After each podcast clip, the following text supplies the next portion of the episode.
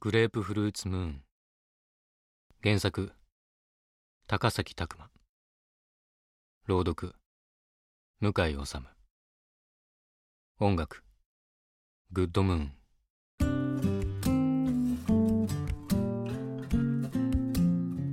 2246年10月1日。僕は不合格通知を消去した。これで何度目だろう？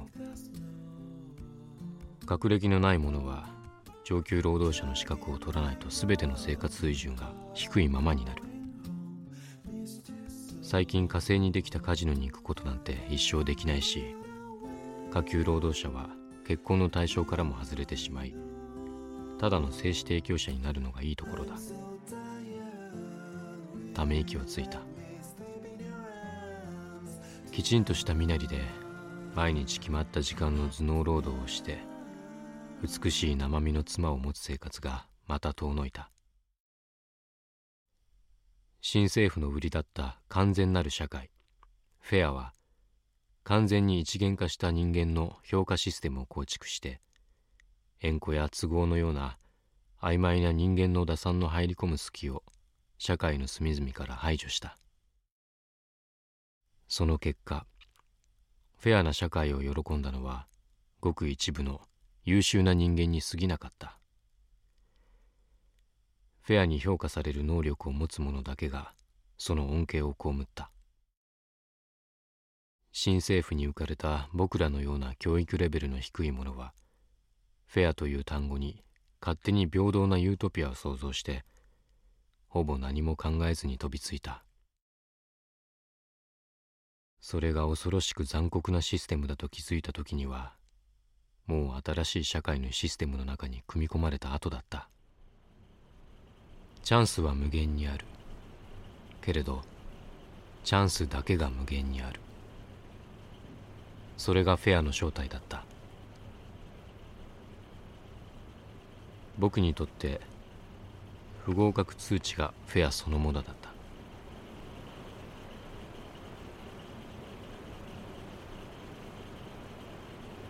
また落ちた。また落ちた。家事ロボットの愛。本当にムカつくロボットだ。うるさい。また落ちた。また落ちた。ボリュームのことじゃない。中古で買った安いロボットだが基本能力は優れている。そのことに不満は一つもない。かわいそうに。かわいそうに。言葉は繰り返すと意味が逆転するのか。完全にバカにしているように聞こえる。おそらく前のオーナーが老人でそのために設定されたリピート機能。それをどう直せばいいのかわからないから買った時からそのままにしている。新品をとイラッとするたびに思うけど。その金銭的な余裕がない自分が悪いとも思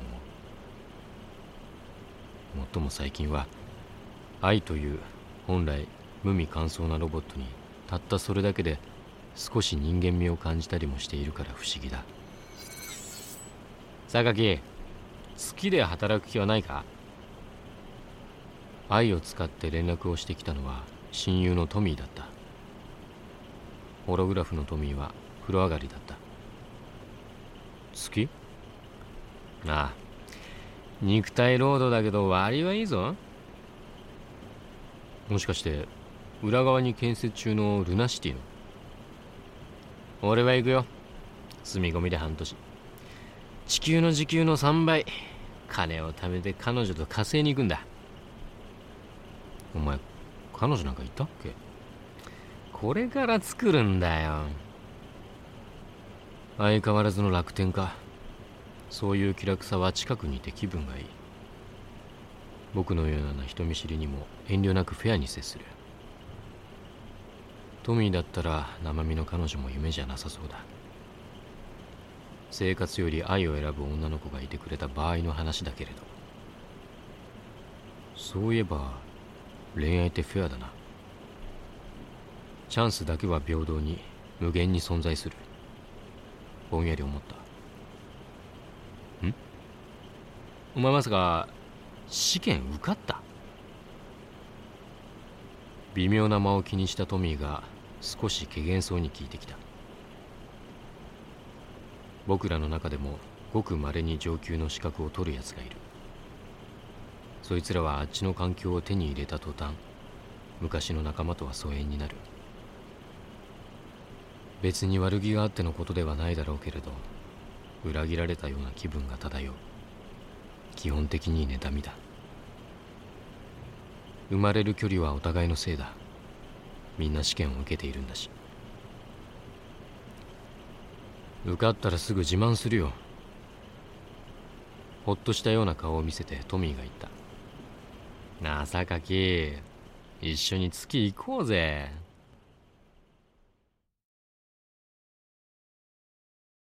その夜荷物をまとめながら僕は半年後に貯まったお金を何に使うか考えた。愛を買い直して物質転送機能を持った最新のものにしたいと一瞬思ったけれどなんだか少しだけ胸が痛んだ。壊れるまでは我慢してやろうかな。愛が就寝サインを出した。愛は僕のバイオリズムを全て計算してくれて最適な就寝時間を決める。寝室の湿度温度明るさ匂いその全てのバランスをとる。今から6時間49分の睡眠に入ってください。今から6時間49分の睡眠に入ってください。そしていらない情報を最後に付け加える。あなたの予想寿命はあと29年です。あなたの予想寿命はあと29年です。それは僕の血液から定期的に弾き出される数値だった。血液をおよそ3000の項目で調べ上げると大抵のことがわかるらしい。あらゆる病気の発生率を割り出しそこから出た数字の正解率は約96%生まれた時から僕たちは死に向かって生きていることをこうやって教えられる。それが特にどういう意味を持つとは思わない。志半ばで死ぬ確率がぐんと減っただけの話だった。そのことは人間を保守的にしたとは言われている。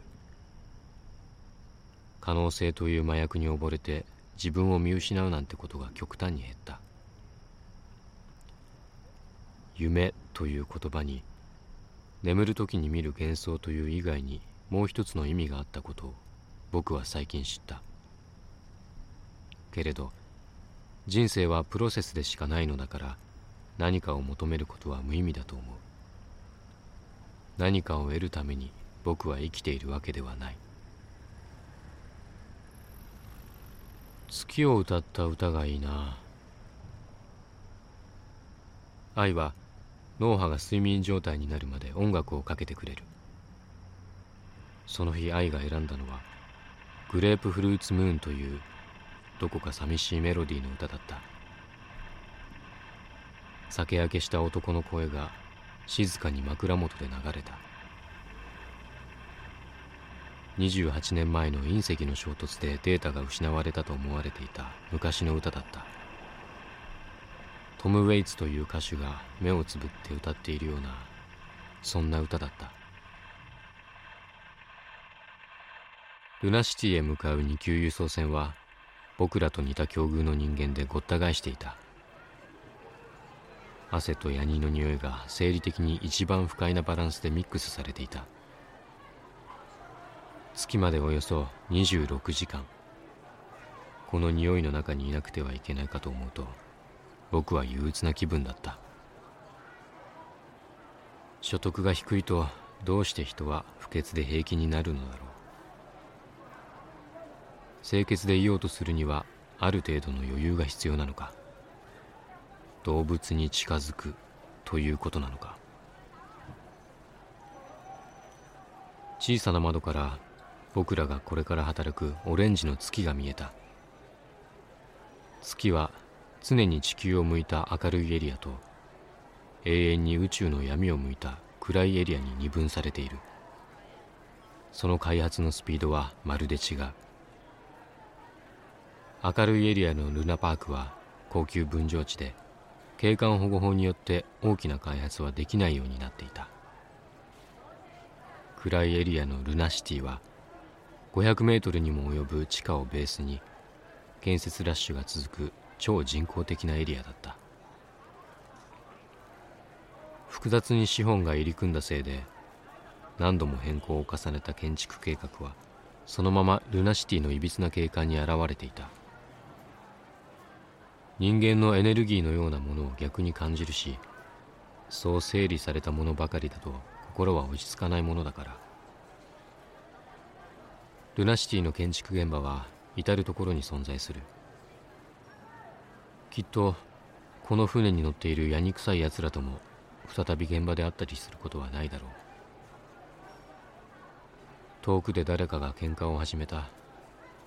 僕は静かに目をつぶった。うまく眠れそうになかったから睡眠薬のマルドフィンを一錠奥歯で噛んだ。そして夢を見た。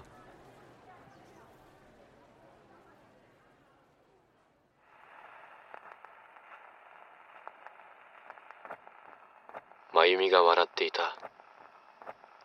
僕は真由美の手を取った。すると真由美が泣き始めた。僕はその理由がわからなかった。僕は真由美に聞いた。なぜ泣いているの？真由美がまた泣いた。あなたがなぜ泣いているかわからないから。僕は言葉を失った。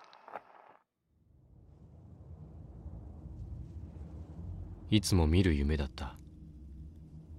場所を変え時を変え真由美はいつも泣いていた。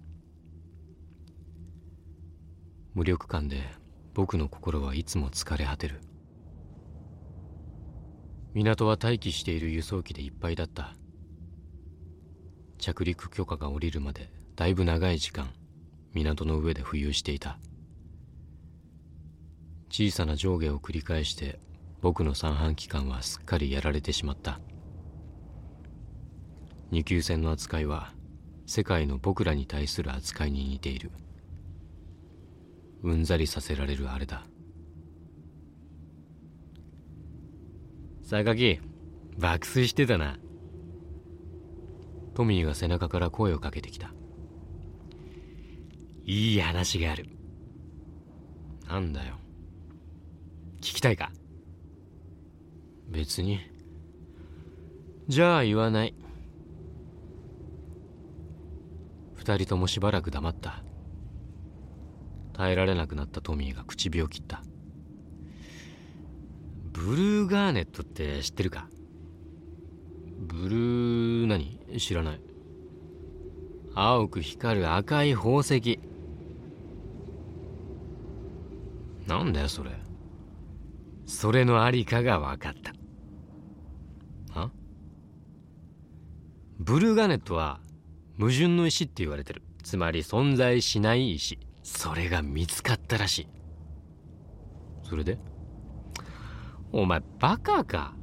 その石がいくらするか分かってんのか？いくらだよ？俺とお前がルナパークで一番でかい家を建てて永住できる。一生働かずに食っていけるの。5倍の金にはなる。僕は黙ってしまった。そのありかが分かったんだぜ。探すのか？探すだろう。どうやって？トミーは僕が眠っている間に恐ろしく小さなチップを拾っていた。目だけはいいからなと僕が小バカにしてもトミーは動じなかった。そのチップは月の港から出港する小さな惑星探査機のキーチップだった。そこには探査機のミッションの詳細がインプットされていた。ブルーガーネットの眠る惑星プレメテシオの第6衛星の航路とともに。最初はちんけな研究かと思ったんだ。でもそのブルーガーネットってのがなんか引っかかってさ。調べてみたらこれがどえらいもんだったってわけさ。探すのか？探すだろ。ルナシティは？お前バカ。今さっき俺たちの未来は激変したんだぜ。それなのにまだ肉体労働に未練があるのか。笑えるならしくて。探すのか？港に着いたらすぐ探査機を探す。そしてこの計画より少し早く出港する。お前探査機操縦できるのか？誰だってできるさ。どのくらい行くんだ？見つかるまでさ彼女にしばらく会えないから連絡しとけよ。いないよ。知ってるさ。月の港へ船が着陸態勢をとった。何の前触れもなくガクンと沈み中にいる人間たちがほぼ全員数センチ浮いた。